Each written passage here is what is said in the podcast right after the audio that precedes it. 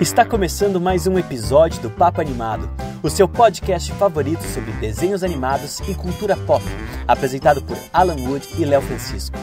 Não deixem de nos seguir em nossas redes sociais e principalmente nosso Instagram, Papo Animado.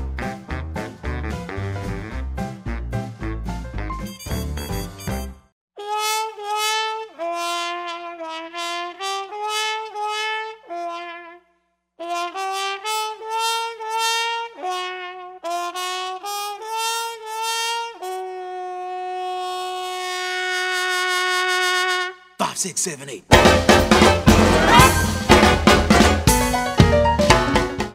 Ah, vocês acharam que a gente ia mesmo acabar o ano sem falar sobre esse grande lançamento? É claro que não. Eu e o Léo, a gente nem teve tempo aí de entrar no recesso e já estamos trabalhando de novo. Tá começando mais um episódio, o último do ano. Esse é o último agora, hein, galera? Do podcast Papo Animado. Eu sou o Alan Wood, tô aqui com ele, que olha, tá rotando o peru de Natal, né, Léo Francisco? Agora sim, hein? Tô, agora a gente tá. Hoje estamos falando da real. Hoje já, já comemos pavê, já estamos aqui descansados. Passei o dia 26 lindamente sentadinho, deitadinho na minha cama assistindo o Soul. Deixei para assistir um dia antes da nossa gravação para ficar com o filme fresco. Não foi aquele desesperado para assistir no dia 25. E estamos com um convidado especial que a gente falou que ia trazer na última semana, né, Alan? Sim, então, por favor, já nos apresente o nosso grande e último convidado do ano. Olha só que responsa, hein? Tem que fechar com chave de ouro, com chave de ouro. Estamos aqui com o Luiz do Pixar Brasil, que é meu amigo, a gente já se conhece há um bom tempo. A gente se conheceu pessoalmente, né, Luiz? Foi numa cabine de imprensa da Disney, não foi? Foi, foi em 2015, na cabine ah, de imprensa caramba. de Bom Dinossauro. Bom Dinossauro. Eu, eu, a gente já se falava pela internet já fazia um tempinho, mas pessoalmente, Luiz é tão fã da Pixar, Ala, e pessoal que tá escutando a gente, que ele veio do Rio de Janeiro e não foi a primeira vez para São Paulo só para ver o Bom Dinossauro antes de todo mundo lá na cabine, que a cabine foi no começo de dezembro e o filme só ia estrear em janeiro, né? Foi, foi isso mesmo. E Luiz, fala um pouco de você, faça uma rápida apresentação. Quem é você, além, além de ser o criador do Pixar Brasil? Que é um site que tem todas as informações, todas as curiosidades sobre os lançamentos da Pixar. A gente já, a gente, se não me engano, a gente não tinha citado ainda aqui, mas sempre que eu posto, sempre que o Luiz posta alguma coisa legal, eu sempre compartilho nas minhas redes sociais, porque o conteúdo dele é muito legal para quem é fã da Pixar, assim como a gente, né? É, eu sou Luiz Saguar, eu sou editor de artes, designer gráfico, adoro fotografia, adoro ilustração e sou apaixonado por animação. E dentro da animação, eu sou completamente apaixonado pela, pela Pixar. E em 2012 resolvi criar o Pixar Brasil blog para ter notícias específicas sobre o estúdio, né, sobre a Pixar Animation Studios, é, em português, que era uma coisa que ficava um pouco diluída, né, na, na minha percepção ficava um pouco diluída é, em termos de, de mercado, porque é, todo mundo noticiava sobre a Disney, sobre outros estúdios, sobre a DreamWorks, e aí eu queria que é, tentar criar um canal para divulgar notícias sobre a Pixar que fosse específico é, em português, né? Então eu criei o Pixar Brasil Blog em 2012. Já se vão oito anos e ano que vem a gente completa nove anos já. E a gente vai falar não só sobre Soul, mas a gente também vai falar sobre Toca, que é um novo curta-metragem da Pixar, que ele seria exibido nos cinemas antes do, do, do Soul. E também estreou nesse último dia 25 de dezembro a série especial por dentro da Pixar, que é o Insider Pixar, onde eles mostram um pouquinho dos bastidores né, da, da Pixar. Então bota essa vinheta aí.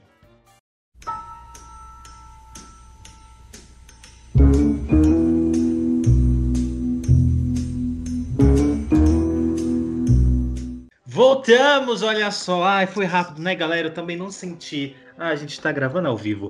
Bom, vamos então começar falando sobre Toca, que é esse novo curta da Pixar, né? Que tá aí nesse. Inclusive, ele já entrou aí na coleção Pixar Spark Shorts, né? Que tá lá já entre a segunda temporada, né, galera? Essa aqui é a Season 2, né? Do Pixar é, Spark Shorts. E eu já quero começar falando que a coisa mais fofinha conta essa história desse coelhinho, coelhinha. Não deixa, o gênero ninguém quis saber, a gente não vai definir gênero aqui. Esse coelhinho que tá ali construindo sua toca né? E aí ninguém deixa direito ele construir a toca, ele vai indo, ele quer. Ele parece eu um pouco. Ah, todo mundo quer ajudar alguma coisa, fazer um negócio, eu falo, me deixa quieto, deixa eu fazer minhas coisas. Basicamente, eu me identifiquei. Eu me identifiquei com esse curta. Então vamos lá, né? Rapidamente, ainda que tem um filme inteiro para falar. O que, que vocês acharam do Toca? Eu já falei que para mim é a coisa mais fofa. O Luiz ele assistiu Toca antes da estreia, né, Luiz? Conta pra gente um pouquinho como que você assistiu o filme e o que, que você achou dele. Eu assisti, eu tive a oportunidade de assistir o Toca é, no Festival Internacional de Animação de Ottawa, que aconteceu em setembro. É, foi a primeira vez, por conta da questão da pandemia, que o festival foi todo de forma virtual, né, de forma digital, foi, por, pela, pela, foi colocado na internet. E aí tinha uma programação da Pixar, eu estava fazendo a cobertura é, para o, o, o, blog, né, para o site do Pixar Brasil, e aí é, eu vi que na programação tinha uma programação da Pixar, mas que não tinha sido revelada o que seria. Né? Então você é, foi nas escuras. Fui, fui, nas escuras sabendo que tinha alguma coisa da Pixar, mas ninguém sabia o que seria. E aí, um dia antes da, do dia do lançamento, é que eles anunciaram que seria o lançamento de Toca, a estreia mundial de Toca. É, e aí teve também uma, uma sessão é, virtual com a, a diretora é, e o produtor que conversaram sobre como foi fazer, fazer o filme. Então, assim, tive, consegui assistir primeiro o filme. O filme ficou disponível durante dois ou três dias, se eu não me engano. É, não ficou o festival inteiro. É, e essa sessão também ficou disponível durante alguns dias, então tive o, a oportunidade, vamos dizer assim, de ver o filme e, e ouvir um pouco sobre como foi o making off da, da produção, né? Foi uma experiência bem, bem bacana. Aliás, foi feito em 2D mesmo? Foi feito, foi feito por computador. Tem isso no making off que mostraram? Porque né, a gente não falou, mas ele é meio, ele é meio nesse estilo é, animação tradicional, né? Que é a coisa mais fofinha. Isso, ele, ele foi feito realmente usando técnicas diferentes das produções é, habituais da Pixar. Ele foi realmente feito em técnica. Ele foi usando, usando o computador, claro, mas em termos de usar animação tradicional, animação 2D. Então, muitos dos fundos do, do, dos cenários foram pintados é, ou à mão ou de forma digital. Eles, eles conseguiram emular um estilo para poder pintar como se fosse em aquarela, né? Então, é, ele foi todo feito em, em, em 2D e isso era um, um desafio para a produção, né? para a própria diretora. A proposta era realmente fazer um, um, um curta em, em 2D, usar uma, uma técnica diferente, o que é uma proposta do próprio programa Spark Shorts, né? que é um programa de. É, de produção de filmes independentes sobre a, a, a chancela do estúdio, né? Então, os funcionários eles apresentam ideias para o estúdio, para a Pixar, é, de possíveis curtas, e aí a, a, a, Pixar aprovando, eles a Pixar dá todas as ferramentas, alguma verba, um tempo para que o curta seja, seja desenvolvido. Mas ele é, ele é realizado em esquema colaborativo, então é, meio que as pessoas não é, abandonam as suas produções para fazer o curta. Elas arranjam espaço nas suas agendas e integram a, as equipes desse curta, dos curtas dos, dos Park Shorts, para fazer, para fazer. Então, é um trabalho bem colaborativo que tem um, um, suporte técnico interessante, porque é, você imagina, está dentro de uma estrutura como é o estúdio da Pixar, né? E aí, só que é, tem um, uma verba muito mais, mais, mais controlada, tem um, um tempo também de execução mais curto para fazer. Então, é, é um trabalho realmente colaborativo de, de, por exemplo, nem sempre eles têm equipes pré-definidas, assim. Às vezes é, é, é aquilo de meio de colocar no mural do estúdio é, um papelzinho, olha, estamos iniciando uma produção assim, assim, assado. Quem quiser, procura a gente para ver como é que a gente vai organizar o trabalho. E aí as pessoas se voluntariam para participar dos curtas-metragens. Não tem uma, uma equipe formada que só fica desenvolvendo Spark Shorts. Cada curta tem uma equipe que, que desenvolve. Então, isso foi bem interessante de, de, de ver a, a, diretora falando, né? Ela tem essa coisa já de, de ilustração, um trabalho de ilustração bem, bem fofinho, né? Como o Alan disse, que é com, com esse estilo bem, bem fofinho e essa coisa bem marcada do, do 2D. E aí ela, ela conseguiu apresentar a ideia para o estúdio de Super Topo. E acredito até por conta dessa questão técnica de, de ser uma, uma abordagem diferente do que o estúdio normalmente é, faz, né, desenvolve. A gente já tinha tido alguns outros exemplos em 2D, tem o, o exemplo do Kit Bull, que é aquele curta do, do gatinho e do, do cachorro. Que foi indicado ao Oscar. Então, é, já tinha em exemplos em 2D, mas eu acho que com esse tipo de acabamento e com esse tipo de desenvolvimento, foi pelo que eu ouvi nessa, nessa palestra, nessa sessão que a diretora apresentou, foi realmente um, um, um desafio de como eles iam conduzir, que tipo de ferramenta eles iam construir e, e para comunicar e construir o, o, o curta-metragem é, de uma maneira 2D, já que todo mundo ali no estúdio estava mais acostumado com, com as ferramentas em 3D mesmo, né? Mas o objetivo dela era, era utilizar o 2D e ter aquele tipo de, de acabamento mesmo, ter aquele fundo aquele fundo mais aquarelado. O, o curta é lindo, né? Realmente muito muito bonitinha a, a, a história e, e, e o acabamento dele é realmente muito muito bem feito. Muito bonito. E você, Léo, o que, que você achou do curta? Eu amei o curta porque ele me lembrou muito aquelas animações antigas que a gente assistia é, na TV Cultura. Eu não sei se é, o pessoal que viveu a infância na, durante a década de 90, a cultura passava muita animação que tinha muito esse estilo de, de animação com aquarela. Gostei muito, tipo, a história é bonitinha, óbvio, ele não, ele não, ele não tem nada de extraordinário para se tornar um dos melhores curtas da Pixar, mas é muito legal a gente gente vê que a Pixar está apostando em animações diferentes do 3D, mesmo que não sejam longas metragens, sejam curtas. E é muito legal a gente ver que o estúdio também está liberando é, diretoras mulheres, porque se a gente parar para ver o, o perfil da Pixar no começo, praticamente todos os animados eram, eram dirigidos por homens. Então a gente está começando agora a, a, a, ver mulheres contando histórias, e a história é uma graça.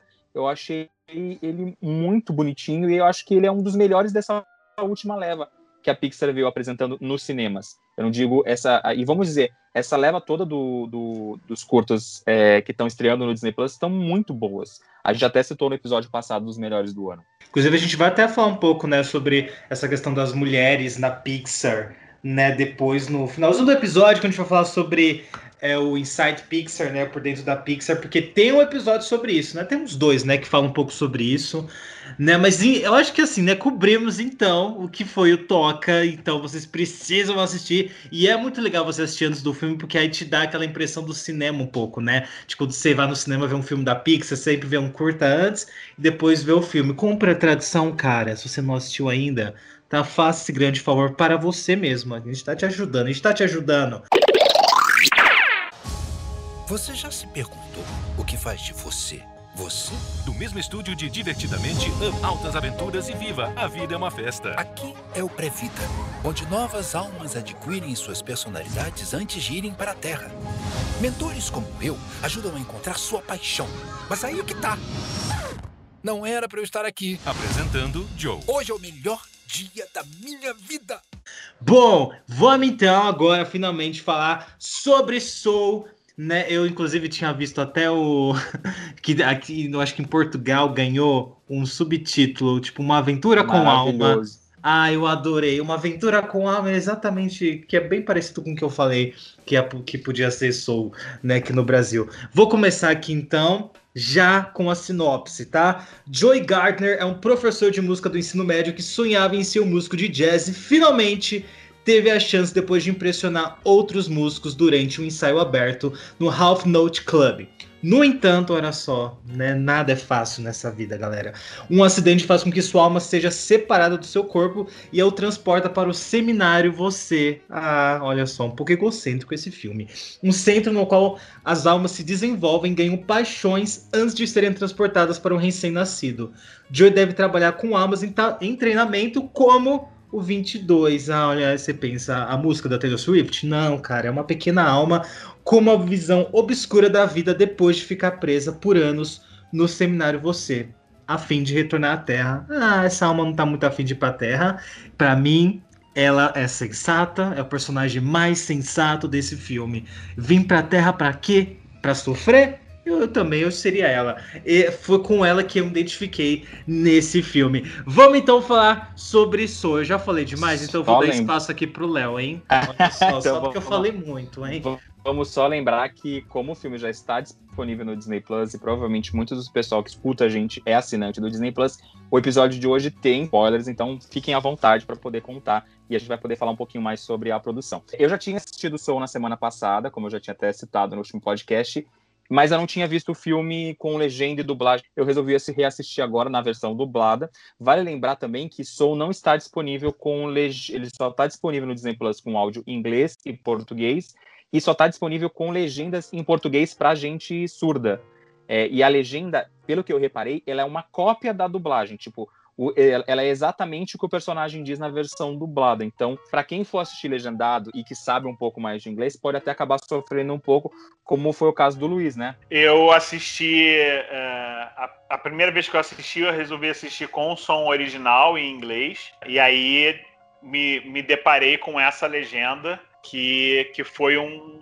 Foi um desafio, vamos dizer assim. Foi meio um, um dificultador é, às vezes eu, eu abandonava a legenda e, e preferia ficar só no áudio no áudio original para poder acompanhar melhor o filme. Existe diferença na tradução, existe diferença do, do áudio original em, em dublado para o áudio, para a versão, deveria ter para a versão legendada, né, para legenda, é, mas é, acredito que até muito em virtude dessa questão da pandemia é, isso tenha se, sido uma limitação justamente por conta de, de tempo mesmo de execução e, e, e, várias questões que estão envolvidas. Uma coisa que me chamou muito a atenção e, e que foi o principal motivo de eu ter é, ido assistir primeiro em, em inglês é porque eu sabia da participação da Alice Braga na versão original em inglês, fazendo um, um dos personagens. É, em inglês é o Jerry, e aqui eles chamaram os personagens de, de Zé, que são os personagens lá do mundo das almas, né? Do pré-vida. É, são aqueles conselheiros. Queria muito ver se também na versão dublada teria participação da, da Alice Braga fazendo a voz da, da, da própria personagem, né? Só que na versão dublada não tem a participação da, da Alice Braga. Isso me deixou um pouquinho triste. Mas a dublagem tá. A dublagem nacional tá maravilhosa. Eu achei que assim, tá. É, para variar, né? Tipo, só porque acho que isso a, a, é um cuidado muito grande que a Disney sempre tem é, em, na, na, escolha dos, dos atores para casar bem com, com as vozes. E, e, eu achei a dublagem também nacional muito, muito, muito bem feita. Assim, acho que os personagens estão muito. As vozes estão encaixando perfeitamente assim nos personagens. A interpretação está muito legal. Então, isso também foi uma coisa. Foi legal de, de também ver isso, ver o filme em dublado em, em, em português. Mas eu fui primeiro na, na versão é, com áudio. E aí tem, um, tem uma diferença por conta disso, até que o Léo comentou porque a versão do vídeo do filme, é, mesmo que você veja ela com o áudio é, em, em, inglês, é a versão nacional. Então, é, o Half Note, que é o nome do clube original, a gente já vê na tela como é, altas notas, que é o, o, o, nome traduzido, vamos dizer assim. E aí já na arte do filme, isso já aparece alterado, né? Algumas coisas eles já alteraram na arte do filme. Então. Legal, você... isso eu não tinha reparado. É.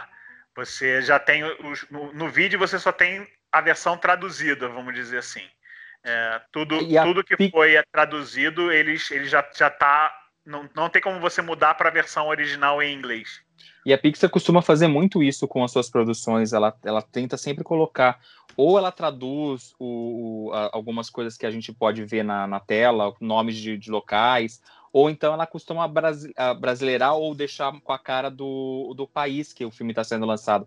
Eu lembro muito que é, no próprio Divertidamente, se eu não me engano, na China ou no Japão, as crianças gostam de brócolis, então eles tiraram a cena do brócolis e colocaram uma outra comida que as crianças não costumam gostar. Então é bem legal ver que o, o estúdio tem essa preocupação. Eu concordo com você, Luiz, eu acho que a dublagem do filme está muito boa, todas as vozes, todas as, as vozes se encaixam muito bem com os personagens. É, é, uma pena que a Alice Braga não, não participou do filme, mas provavelmente deve ter acontecido algum problema para isso acontecer. Ela pode estar gravando lá fora, não ter tido tempo para dublar a personagem, ou a Disney não quis colocar ela aqui no Brasil por uma questão X ou Y. No geral, eu adorei o, o, o filme. Eu vou falar um pouco sobre o que eu achei. Eu gosto muito da, da história. Eu gostei muito que a Disney não contou o filme inteiro, que isso foi uma das coisas que até comentei com o Alan, comentei com alguns amigos meus depois que eu assisti ao filme, o filme ainda não tinha sido lançado, o fato de tem muita coisa que você vai se surpreendendo ao assistir o filme. E isso acaba, acaba, se perdendo em alguns lançamentos quando o estúdio começa a divulgar muita informação sobre o filme. Eles lançam dois, três, quatro trailers e começam a entregar o principal do filme. E esse eu achei super legal que em nenhum momento a gente vê o personagem do Joe entrando no gato. A gente vê ele com o gato, mas a gente não sabe que existe essa troca de almas e uhum. que tanto ele quanto a, a 22 voltam para a Terra e ela começa a, a ver a Terra pelos olhos do Joe, e eu acho incrível, tipo, para mim uma das cenas mais legais do começo do filme é aquela cena que ela pega e fala assim: "Eu gostei de você. Você tem uma vida de merda e mesmo assim quer voltar a viver essa vida de merda que você tem", quer dizer. Porra, ela quer entender por que que ele gosta tanto de viver já que ela não vê graça em nada, né? Então eu achei isso muito legal. Eu acho que o filme tem várias referências e eu acho que o legal deles terem colocado um co-diretor que também é negro, que trouxe, que também ajudou na produção do roteiro, isso a gente vê nos extras do filme, é bem legal pelo fato que você vê a importância que a Pixar tá dando para isso. Eu tava vendo, se eu não me engano, num dos extras do Por Dentro da Pixar, eles falando da cena do corte do cabelo, que eu achei do caramba aquela cena deles é, na barbearia, dele falar da importância que isso tem para a cultura, e você vê que o estúdio, acho que o maior medo que a gente estava tendo, até o Alan comentou no, no programa, do, no último programa do ano passado, do Preview, é que a gente estava com esse medo de acontecer o que aconteceu nas outras duas animações da, da Disney e da Blue Sky, onde a gente tinha sim um protagonista negro pela primeira vez, com importância na história, mas ele passava mais parte do tempo transformado do que como o protagonista, como o personagem, como ser humano. E aqui a gente não vê isso, tipo, a gente vê ele, eu acho que eu senti que ele passa mais tempo como uma, a gente vê, a gente fica mais tempo no filme no mundo humano do que no mundo das almas. Não sei o que, que vocês acharam. Uhum. E eu acho que assim, e aí, e aí, a gente bate nessa tecla sempre de, da questão da diversidade, o quanto isso é importante, porque o filme também sai ganhando, né? Você vê a importância de você ter uma pessoa ali negra participando da produção e do roteiro, porque ela vai, vai trazer essas nuances que para uma pessoa branca ela não vai ter essa vivência. Ou mesmo quando você vai fazer um, um produto audiovisual LGBT, é, é, a linguagem de uma pessoa hétero, de uma pessoa realmente LGBT é diferente, porque você enxerga o mundo de forma diferente a partir das vivências que você tem. Você pega essas nuances e essas diferenças. Então, essa cena do. do mesmo que, que o Léo citou, que é a cena que ele vai na barbearia, realmente isso é muito presente na cultura negra, principalmente nos Estados Unidos. Aqui no Brasil a gente também já tem isso, principalmente quando é, vieram ver esse movimento né, das mulheres de deixar o cabelo natural, então isso acabou trazendo salões especializados nisso, e aí se criou uma cultura ali né, que é, é transição capilar, né, essa, esse movimento da transição capilar, isso ganhou muito também em salões especializados e ali se criava uma outra comunidade de mulheres se apoiando, né, e falando, né, se incentivando a continuar a fazer a transição e o quão importante, o quão legal é. Então, assim, essas nuances são muito legais de ver no filme, nessas né, pequenas coisas e, e, eu fiquei tão feliz que ele voltava para a Terra, que ele continuava humano. Eu falei, poxa, agora, agora acertou, hein? Acertou o tom, hein, Pixar? Agora acertou. Mas uma coisa que eu fiquei um pouco preocupado, e aí eu já vou jogar essa provocação aqui, hein? O começo do filme, eu achei ele um começo um pouco lento, e aí eu, eu acabei o filme, eu pensei, é, será que é para criança? será que as crianças vão se envolver com essa história? Ou essa é uma das levas de filme Pixar que é muito mais para os adultos do que para as crianças, exatamente, sabe? Eu sei que tem várias piadinhas em momentos legais, em momentos que eu dei risada, mas eu fiquei pensando como, como, como, como é que como é que será como é que será serão, como vai ser a reação das crianças assistindo esse filme? Eu fiquei muito curioso e aí a gente vê a falta do cinema, né? Que você teria esse termômetro na hora quando você vai ver o filme. Você vai ver se essas crianças estão agitadas ou se, ou se elas estão se prendendo na história, né? Então a gente perde um pouco esse termômetro, né? Eu concordo com você é, sobre essa questão do início do filme ser um pouco mais lento, mas acredito que seja uma coisa pensada e proposital, é, justamente numa questão que é, que é essa diferença e, e, e eles mar, marcam muito bem esse contraste, né? De o que, que é o mundo, esse mundo das almas e o que, que é esse mundo, o mundo real, né? Então, é, no visual, isso é muito marcado pelo tipo de cor, pelo tipo de, de estética, que tem essa coisa mais etérea, né? Essa coisa que não tem muito uma forma definida, nada tem um canto muito muito definido, mesmo as construções não tem nada muito definida é, contra é, então o mundo, mundo das almas que é etéreo, que é abstrato, que é o não físico, contra o mundo real, que é um mundo hiperreal, né, na realidade, quando a gente vê aquelas cenas de Nova York, quando vê a cena dele saindo de dentro do hospital, que tem a 22 tem tá no corpo dele, né? Tem aquele impacto do, do barulho, de muita gente na rua, carro passando, é o, o mundo hiperreal, o, o mundo concreto, o, o mundo físico. E aí eu acho que tem uma, tem uma questão que eu acho que é, para criança principalmente e aí eu conversando com alguns amigos alguns amigos hoje é, tem eu acho que o filme ele entra rapidamente é, muito rápido já para o mundo pro mundo das almas né ele dá aquela passada o início do filme ele, ele passa bem rapidinho e aí quando você vê o, o, o Joe já tá lá no mundo das almas e aí eu acho que ali é que é o gancho principal da criança, assim, é quando, quando ela tá, quando ela vê aquela coisa divertida, aquela colorida, coisa da, né? é, colorida, aquela coisa do, das, das, das formas que se transformam. Então, um daqueles conselheiros, a conselheira que é a, a, a, a Terry, a Zé, é, vira aquela coisa meio que um ônibus para carregar todas as alminhas novas é, e o próprio Joe para outros lugares, para ir passeando pro, por ali, pelo pré-vida. É, então, acho que tem, que tem essa coisa da. Pega a criança muito ali, e, e é, é muito interessante de ver que eles vão fazendo uma transição, né? É, você tem aquela coisa hiper colorida da, daquele mundo. Depois, quando você, quando a, quando a, a 22 leva o Joe pro plano, pro plano astral, que é aquele lugar onde as pessoas que estão na Terra é, viajam, né, onde os artistas viajam e aí ficam se projetando lá e tem aquelas outras almas mais escuras e pesadas, são as almas que estão presas a alguma questão, a algum tipo de, de sofrimento e elas não, não levam a vida delas da, de uma maneira mais leve, vamos dizer assim. É, tem aquela coisa daquele contraste, né? De, de, da, da, do colorido, do colorido do barco, do colorido do, do lá do bicho grilo.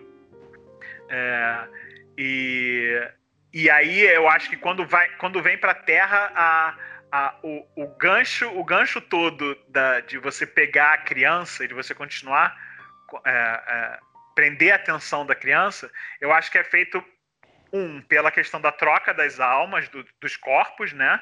Que a, a 22 acaba indo pro Joe e, a, e, a, e o Joe acaba indo pro, pro gato.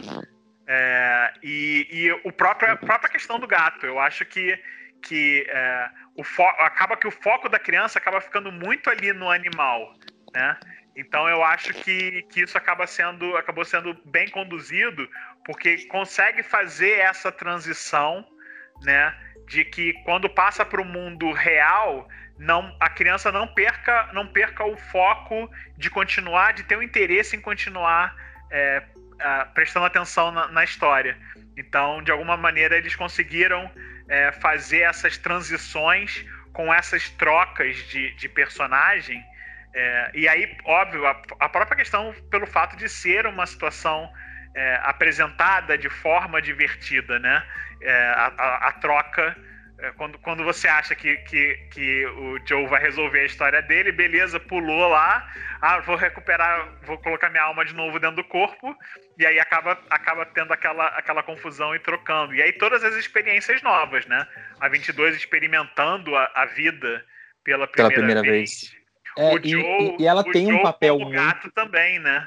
Sim, e ele tá vendo a vida com, com, de, um outro, de um outro jeito, né? Ele tá vendo a vida dele de, como espectador, vamos dizer assim.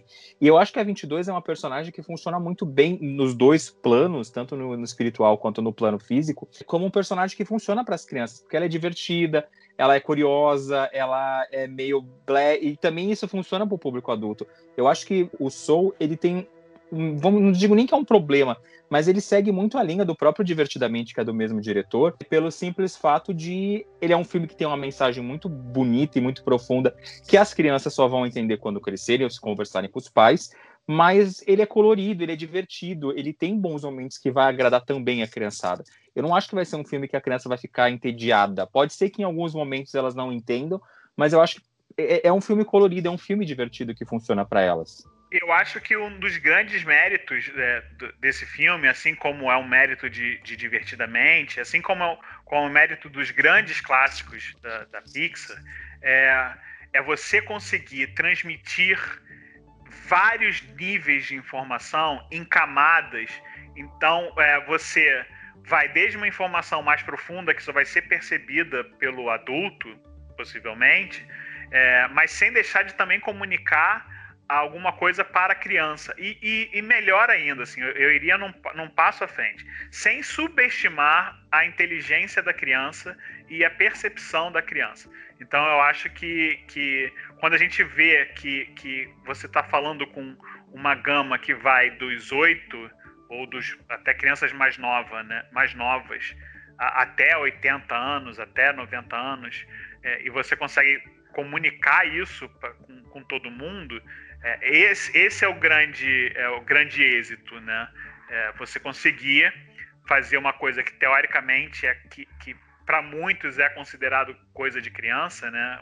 Uma animação, é, mas ainda assim você consegue abordar assuntos um pouco mais delicados e um pouco mais complexos, sem é, desprivilegiar também a comunicação com as crianças e sem, sem infantilizar o assunto para falar com os adultos. Então eu acho que, que isso é o grande, é o grande mérito e, é, é e com certeza é um mérito muito grande de Soul é, conseguiu atingir. Assim, eu acho que o filme realmente consegue conversar com todo mundo. Uhum. Ele tem essas duas jornadas, né? Que é a jornada da 22 e a jornada do Joey. E as crianças vão, vão é, se divertir né, com a jornada da 22 e os adultos vão super se identificar né, com a jornada do Joey, porque assim, quanta gente eu não vejo. E assim, eu acho que a parte que eu mais me identifico com o Joey, principalmente, é essa, é essa coisa que tá muito na gente, principalmente quem trabalha com. Não, eu vou dizer que trabalha com arte, mas quem trabalha com qualquer coisa, na verdade, quando você quer conseguir alguma coisa, você fica ali anos tentando, anos, anos, anos. Aí quando você tem uma oportunidade, ela escapa da sua mão. Porque já aconteceu comigo, galera, vou falar para vocês, hein? Algumas vezes, hein? Algumas vezes aconteceu comigo e eu falei, eu prefiro morrer, galera, eu prefiro morrer, vamos, vamos, vamos, vamos agilizar essa morte um pouco, né? E então tem essa, essa jornada que toca numas feridas assim do, do, do mundo adulto, mundo adulto, né? Olha só, né? De quando você cresce, que é assim, uma ferida muito difícil, que é a sua missão, as coisas que você quer. Quando ficou falando, ficou falando essa coisa da missão e tal, do seu objetivo, eu, eu entrei numa noia assim, tipo, puta merda, e agora? né? E eu vejo, eu vi muita gente chorando no Twitter também de como esse filme impactou, né? É, positivamente, mas como também deixou uma galera desequilibrada, porque toca num, numa ferida enorme, que é sobre, e aí, o que, que eu quero fazer da minha vida? O que, que qual que será? Será que eu tenho uma missão? Será que eu tenho um propósito, né? E será que, que eu, o caminho que eu tô indo é esse mesmo ou é outro, sabe? E, e são feridas que, assim, gente, ó, pra, olha, gente, eu tenho quase 30 anos, ainda dói, hein? Ainda dói, eu vou dizer né? Não. Então, foi, é, é, um filme que, assim, é, é, aquele filme terapêutico, sabe? Assim como Divertidamente, que fala um pouco sobre. que fala muito sobre depressão e que me tocou, que eu chorei igual uma criança, né? Eu acho que esse é esse filme que eu vou. que toda vez que eu assistir eu vou ficar, putz, e agora, hein, galera? Entrei no buraco, hein? Não, mas uma coisa que eu acho mais legal desse filme, que para mim que torna ele especial, é que no final ele consegue realizar o sonho dele e ele para para pensar que tá aí agora, eu cheguei aonde eu queria e e aí. Para mim isso é uma das coisas mais legais do filme, porque às vezes você batalha, batalha, batalha para chegar lá, você chega e você só fala tá legal e, e nada, tipo, você não, não, não aconteceu o que você imaginou na sua cabeça. É, então eu acho que a mensagem mais legal do filme é o famoso, gente, a gente tem que viver, você tem que aproveitar. É, dando certo ou não dando certo, você indo para frente ou tendo que dar uns passos para trás às vezes, o importante é a gente valorizar o que está acontecendo. E eu acho que o filme foi lançado, acho que a Disney não tinha o time mais perfeito para lançar esse filme. Eu achei é, que esperar o fim da pandemia, vamos dizer assim, pudesse não funcionar tanto, que a gente está vivendo um ano tão ruim mas que está acontecendo tanta coisa ruim, mas que se a gente parar para pensar, a gente vai tirar uma coisinha ou outra boa que a gente ou teve ou que a gente aprendeu. O simples fato, como eu, eu brinco e falo para as pessoas, o simples fato da gente estar tá vivo e terminar esse ano, acho que já é um motivo excelente para comemorar. De tipo, 2020, conseguir te, te, te vencer. Não sei, o que, que vocês acham? É, eu acho que tem. Eu, eu acho que, que isso é, é, Acho que a grande mensagem do filme é tanto pro lado do Joe quanto pro lado da, da própria 22, que é uma coisa que é, é importante, né? já que existe essa troca e, e, e, só porque existe essa troca é que o, é que o, o Joe é, percebe isso, né?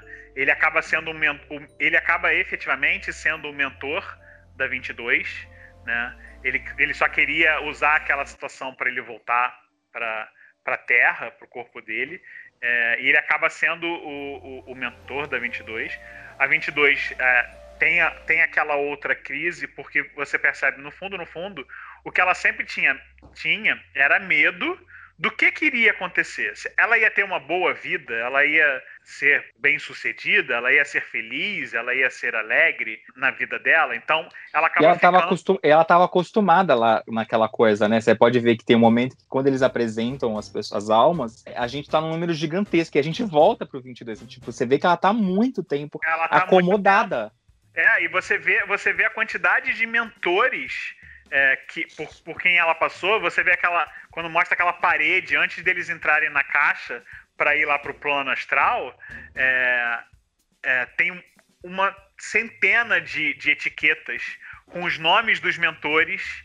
Não sei se vocês perceberam esse, uhum. esse detalhe, mas tem as etiquetas coladas todas naquela parede. Até o Joe fica, fica olhando assim.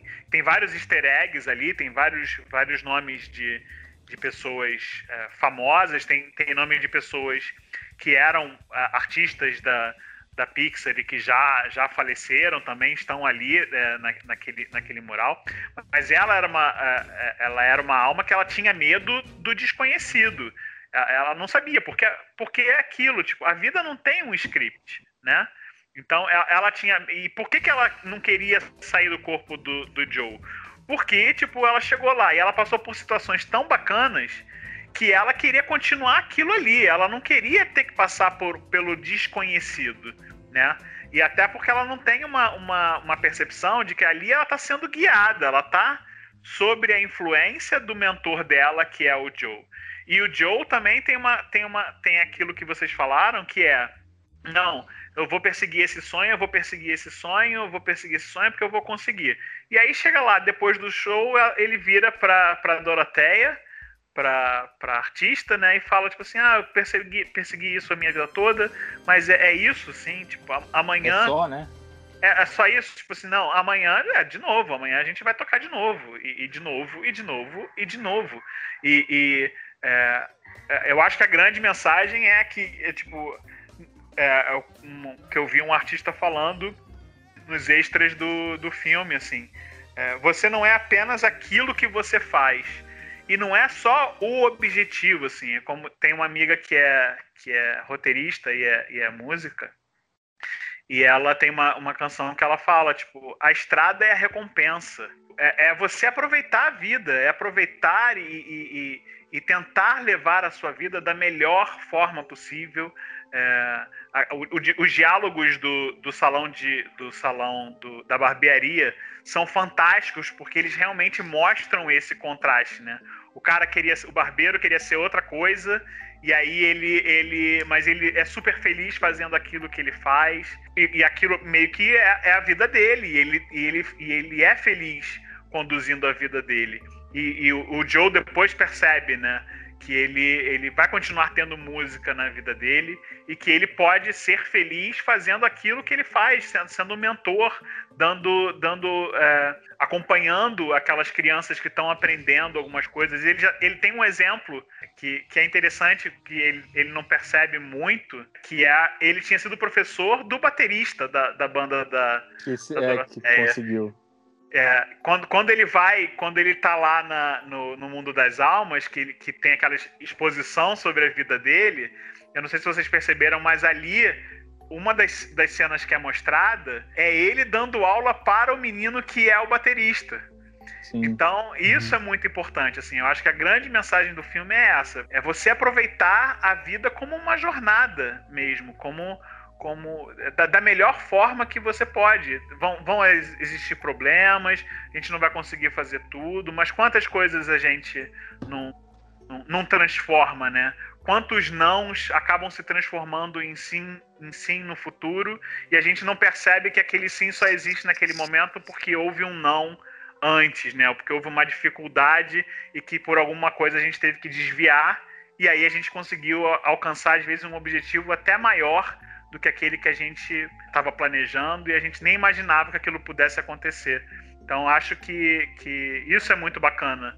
Acho que é a grande mensagem. E o que o Léo falou, assim, eu acho que coincidentemente é, é, triste por conta da questão da, da pandemia, é óbvio, né? Mas eu acho que é, é o momento, um, foi um momento perfeito, assim, para gente, a gente receber essa mensagem. Eu acho que talvez, talvez é, num, num mundo onde um cenário fosse um cenário mais tranquilo e, e, que onde talvez isso não estivesse acontecendo, talvez a gente não tivesse uma percepção tão delicada.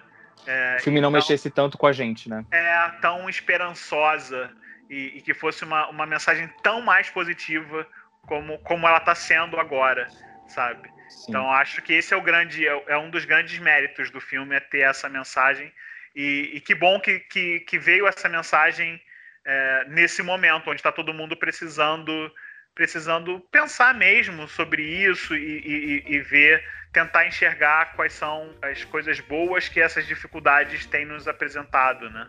Uhum. Para finalizar aqui sobre o filme, para a gente não se estender muito, eu só queria dar mais, destacar mais dois pontos altos que a gente não falou muito. O, o Luiz ele deu uma leve citada. Eu acho que esse é um dos filmes que a gente que mostra Nova York de um jeito tão legal que ela parece é tão importante quanto os outros personagens. A gente praticamente se sente na cidade durante todo o filme quando a gente está no plano dos humanos. É, eu, eu achei o plano das almas eu acho incrível pelo jeito diferente deles terem criado os personagens, usado as cores. Mas Nova York está lindo no filme. E outro ponto que eu acho muito legal a gente também destacar um pouco aqui é sobre a trilha sonora, que eu acho que é uma das trilhas sonoras mais lindas da Pixar a, as músicas usadas no filme. Eu acho que ela também é um personagem importante na trama, vamos dizer assim. Eu acho que é, é o, o, você falou, Léo. Assim, eu acho que Nova York é uma personagem. É, é, é uma personagem por si só. É, aquele nível de, de detalhamento que, é, que, é mostrado no filme, um nível de acabamento, aquela, aquela iluminação, como aquilo tudo foi, foi construído, o que é muito interessante, porque na realidade, é, Nova York todo mundo conhece, né? É, eu nunca tive em Nova York, morro de vontade de, de, de, um dia poder conhecer, vou conhecer, com certeza. Mas, Acho que todos é, nós conhecemos Nova York pelo cinema, né? Exatamente, é, exatamente. Assim. Então, é, é, é, muito interessante ver é, você rever uma cidade é, com aquele nível de, de, detalhamento, porque se não for hiperrealista, começa a ter um distanciamento muito grande, então talvez fosse melhor usar uma cidade fictícia, onde ninguém conhece, é um nome. Então aí você pode construir da forma que você quer. Então eu acho que o fato de, de, de ter Nova York como, como uma personagem do filme é, fez com que eles tivessem esse nível de detalhamento é, muito grande e acho que até em, em, função do, do contraponto com o mundo das almas, com o mundo espiritual, porque é, o mundo espiritual ninguém sabe como é. Então tem essa coisa do super é, hiper realista, né? Contra o, o etéreo, o abstrato. E aí é, eu acho que tem um, tem um link muito grande desses dois universos, do, do universo da Terra, da cidade de Nova York, com esse mundo do etéreo, que é a questão da, da música. A música, o jazz, é a trilha de Nova York, né? É uma das, das coisas por, porque a cidade é muito conhecida né, os clubes de jazz, o, o movimento todo da, da, música. Então, e eles chamaram João Batiste, que é um músico de jazz, que é negro também, é, para compor o personagem, para compor para o personagem. Isso achei que, que, é, que é uma conexão muito grande. E, e a própria questão da música desse mundo etéreo também, porque aí tem que ter um, um match, né? Tem que ter uma, uma conexão. Você ouve o jazz, você sabe que você está na Terra. Você ouve é, aquela coisa abstrata, ela tem que bater, combinar com um etéreo do mundo da, das almas, né? Então achei, achei isso muito, muito importante. Assim, é, é, é muito bacana de ouvir a trilha sonora é, com um bom fone de ouvido. Se você puder, num lugar que, que te permite escutar com mais, mais atenção, com mais silêncio.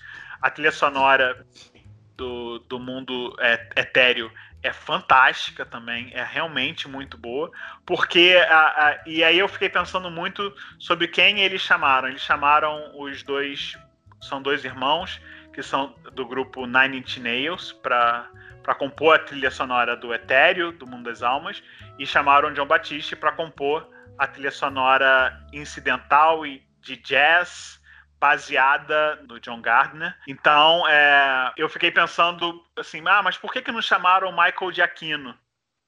Michael Giacchino trabalha com, com, com Pete Docter há, há, muito tempo, né? Ele é o autor da trilha de Up, é, ele é o autor da trilha de Divertidamente.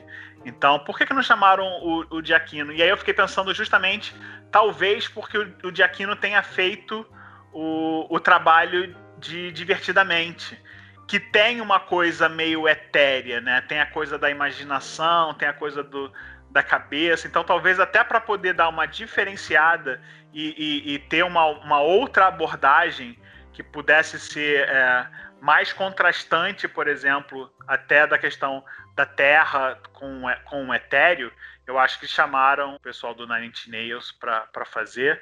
E, e, é, e, é, e, é, e é lindo, né? É realmente também, assim como Nova York é uma personagem do filme, a música, tanto do jazz quanto a música desse mundo etéreo, é, também é um personagem fantástico do filme. Assim. É, é, é realmente muito, muito bacana, muito bonito de, de ouvir. Assim. É, a trilha realmente é maravilhosa. E como prometido, bom, primeiramente, né, acho que todo mundo aqui, né, tá mais do que na cara de que, de que amou Soul, né? Mas a gente prometeu que ia falar um pouco também sobre Por Dentro da Pixar, que é aí essa série documental que, né, cada episódio, inclusive, eu não sabia, eu fiquei, eu quero, a minha primeira reclamação é por que apenas 12 minutos, 10 minutos e não e porque 50? apenas 5 episódios, né? Não, eu achei, eu achei. Não, podia ser cinco episódios, desde que cada episódio tivesse 50 minutos e não 10 minutos. Né? Eu fiquei muito. Eu fiquei, eu tava com muita expectativa para esse para essa série documental e tal. Falei, pô, né, eu que adoro ver os bastidores e a produção e tal. Mas assim, beleza, ah, não tem um tempo que eu gostaria que tivesse, não tem. Mas uma coisa que eu quero, né, primeiramente, para quem não sabe, cada episódio vai focar aí em um profissional que está trabalhando ali nos filmes da Pixar. Alguns são focados em um filme específico, como a gente tem aí é, focado em um dos roteiristas de Soul e também no diretor de Dois Irmãos, mas tem uns que é uma coisa que, que assim, sobre vários filmes, né? Tem uma diretora, acho que de figurinos, né, que trabalhou ali no no Os Incríveis 2, por exemplo. Tem também o, o, o, um dos que trabalhou, o cara que inspirou aí, que fez aí, que dirigiu, se não me engano, também Isso. Out, né? Acho que ele dirigiu Out, que, que é o, o, novo curta também do Spike Shorts, que chegou aí já faz, umas duas semanas, né? No catálogo. Isso, a gente tem cinco episódios. O episódio 1 um fala sobre o, o roteirista e co-diretor de Soul. O episódio 2 fala sobre a artista que faz as artes das animações da Pixar. Ela fala um pouco sobre os figurinos, que ela se inspirou nela mesma, em, em roupas retrôs para os Incríveis 2. Ela fala um pouco sobre os personagens de Toy Story 4 novos que ela criou. E é muito legal também esse episódio que ela fala um pouco sobre a inspiração dela que ela está tendo para produzir o Luca, que é o próximo animado da Pixar. Então eles mostram um pouco da viagem deles para Itália, mostram alguns esboços de como vão ser os personagens do monstro marinho. O terceiro episódio é sobre o diretor e o do Walt. O quarto episódio é sobre a roteirista e que ela fez essa parte que a gente estava comentando no começo do programa, de tentar equilibrar o máximo que dá e dar tanto espaço para personagens masculinos como personagens femininos e trazer mais representatividade para o estúdio. E o último episódio fala um pouquinho sobre o diretor e como ele criou o, o roteiro de, de Dois Irmãos, que foi o, o, último lançamento da Pixar. E uma coisa que eu acho que eu preciso muito destacar é que é, esses primeiros cinco episódios, né, boa parte deles é focado em como a Pixar tem tentado é, se atualizar e buscar por mais diversidade em suas produções, né? Eu achei fantástico tanto o episódio sobre Out, né, que ele falou sobre as experiências e sobre como ele ficou feliz quando as pessoas abraçaram o projeto dele, como isso foi importante para ele, né? E como isso é importante para pessoas LGBTs, né? É, se vê na tela e se vê né, em produções audiovisuais, principalmente quando é uma animação da Pixar, que uma criança vai poder ver e vai falar, poxa, é, sabe, eu, eu, o Alan de 5 anos de idade ia adorar ver Segredos Mágicos, né, e falar, poxa, esse tipo de relação é possível, olha só que legal, como isso vai ter um impacto lá na frente, né, e também sobre né, uma das roteiristas que falou, olha, a gente tem muitos personagens masculinos e cadê as, as, personagens femininas? A gente tem pouquíssimas. Como é que a gente pode equilibrar isso sem, sem, sem tirar da criatividade ou sem podar mesmo as ideias, né? Uma, a gente consegue transferir essa fala para outra personagem, a gente consegue trocar esse personagem que é masculino por uma personagem feminina, que é assim que tem que ser feito na indústria, né? Você não, não vai podar a criatividade, mas você consegue encaixar esses personagens de alguma forma, né? E como foi um trabalho muito importante, como é, a gente já tá vendo isso, né? E eu achei muito engraçado como Socorro como Carros 3, que é o um filme que eu odiei, mas pelo menos, né, galera, tá, tá ali, né? Já foi o começo de alguma coisa. E também uma das diretoras, acho que de arte, né, que trabalhou aí com, com figurinos e tal, caráter de personagem, como ele ia falando sobre que no começo não tinha muitas mulheres e que ela ficava um pouco receosa e tal, e até como ela ia se mostrar para a equipe. Então você vê que, que, que, esse ambiente ainda existe, mas que a Pixar tá aí, tá dando seus passos, né? A Disney tá dando seus passos aí para a diversidade. Isso é muito, isso foi o que eu mais gostei de ver, assim, de que olha só, eles estão tentando realmente fazer um estúdio mais diverso e isso já tem refletido nas histórias. Como a gente tá em Soul, né? Que o primeiro episódio já foi sobre isso, em como isso realmente impactou na forma como a história é contada e como a história só ganhou com isso. É, eu tava muito ansioso para assistir assistir por dentro da Pixar. Fiquei chateado quando estreou o Disney Plus e eles já não disponibilizaram, já, tava, já tinha sido lançado lá fora. Mas que bom que já está disponibilizado agora. E é isso, assim, é, é muito interessante. Eu também, eu concordo com a Alan, assim, adoraria que tivesse mais tempo mas eu acho que isso é assim, é, acho que funciona muito como se fosse uma, uma, uma colagem. É que nem o, o, um dia na Disney, uhum. É, que tem aqueles, aqueles mini. O, o do Dias na Disney ainda, ainda. Os episódios ainda são menores do que, do que esses, né? Esses estão por volta aí de 10 minutos, 12 minutos, dependendo. É, e achei, achei essa primeira leva maravilhosa. Tava, tava bem ansioso para assistir.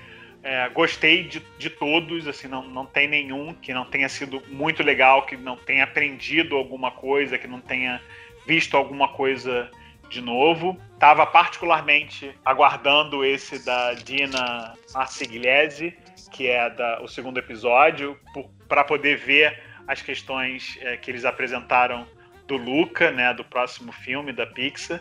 É, mas gostei muito, gostei muito do Steven Hunter, que é o diretor de, de Out, que é Segredos Mágicos em, em, português. Gostei muito, muito, muito do episódio, assim. Acho que isso que o Alan falou é, é, é muito importante, assim, esse, a questão de como você aborda a temática, a questão da representatividade, de, da importância que isso vai fazer para uma criança que, que, que vê isso hoje daqui a algum tempo, né? Eu, eu, achei, achei tão bonito isso que o Alan falou, assim, tipo, ah, o Alan de 5 anos ia amar ver, ver isso na, na tela, sabe? Saber que isso é, é possível. Então, acho que, que isso é muito legal, é muito legal é, que é um, é um movimento que não é um movimento de hoje que a Pixar faz. A Pixar sempre teve isso talvez muito mais interno, porque é muito mais complicado de você mostrar bastidores é, e abordar de, determinados temas, eu acho, talvez. Às vezes você não consegue encaixar aonde, mas eu acho que o grande mérito, talvez, de, de, se ter a possibilidade do Disney Plus é ampliar a possibilidade de, de maneiras de contar histórias, de você ter canais para escoar histórias, como o próprio Spark Shorts é, é porque seria mais difícil de, de ter um filme para cada, cada curta. Então, ah, não, não vamos fazer tanto curta-metragem assim, porque a gente não vai ter onde colocar esses curtas-metragens. Então, eu acho que, que é, é bem bacana e tô louco para que a segunda temporada já seja liberada, que não demore muito, que não chegue, que chegue logo no, no primeiro semestre pra gente poder ver quais são as outras histórias de por dentro da Pixar. Eu também adorei os episódios. Eu não achei curto, eu achei que o tempo tá um tempo bom para você assistir cada episódio. Eu só achei que podia ter mais episódios mostrando mais pessoas lá de dentro. E para mim o único problema da série em si é que eu voltei a ficar com vontade de trabalhar na Disney e na Pixar, gente. de, tipo, para onde eu mando o meu currículo, meu Deus do céu. O estúdio que parece ser legal de trabalhar, você né? Me avisa, Léo. Tudo bem, se, se, se eu conseguir uma vaguinha, eu te puxo para dentro e a gente puxa, combina. Se você conseguir, você me puxa para dentro. Um ajuda o outro. Combinado. Temos um programa, Alan? Temos um programa, esse programa super especial. Tá aí de para vocês de presente. Tá, janeiro a gente não trabalha, mentira. Infelizmente vamos estar tá aqui. Não, felizmente, felizmente. Ah, eu tô feliz, eu acho que não. Bom, gente, então esse foi esse episódio especial sobre Soul, né? A gente então já agradece o Luiz por estar aqui com a gente, por dividir todas as infos né, com a gente. E já pede seu biscoito, tá bom, Luiz? Para onde a, galera te segue, onde é que vê seu site, já manda tudo aí. É, eu que agradeço profundamente, assim, um papo maravilhoso. Ficaria aqui horas e horas e horas, só que a galera não ia conseguir aguentar um podcast com quatro horas de duração. Mas agradeço muito, muito, muito uh, o convite de vocês. Vocês são muito queridos. Quem quiser continuar acompanhando aí as informações do Pixar Brasil Blog, www.pixarbrasilblog.com.br e nas redes sociais, Facebook, Instagram, principalmente, e Twitter, arroba Pixar Brasil Blog, tudo junto. E você, Alan, a gente te encontra onde? Além do TikTok, que é The Allow Show, né? Olha só, já até aprendeu. E olha que ele nem tem TikTok, galera. The Alawood Show no TikTok, mais no Instagram é alawood.mp4 e no Twitter alawood underline. E também não esqueçam de seguir o Papo Animado no Instagram e no TikTok, que agora é Papo Animado Plus. No Instagram é Papo Animado, mas no TikTok é Papo Animado Plus, porque lá é Plus. A gente copiou o Disney Plus e vai ter aí conteúdo em vídeo em breve. Vocês me encontram no Instagram como Cadê o Léo Francisco e no Twitter como Léo Francisco. Gente, obrigado mais uma vez, Luiz, pela participação e pela troca. A gente adorou também. E pessoal, feliz ano novo. A gente se vê no ano que vem. Feliz ano novo e viva o agora. Assista Soul e viva o agora. Viva o agora, galera. Feliz 2021, gente. Vamos lá, vamos, vamos viver, vamos aproveitar. É isso aí. Feliz 2021. Um beijo, um abraço, um aperto de mão. Até o próximo episódio. Tchau. Happy New Year 2021. Vacina. Tchau. tchau, tchau, gente.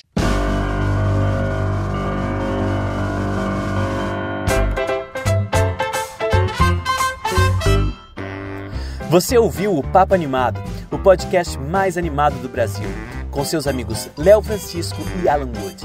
Voltamos em breve com mais novidades. Edição Léo Francisco.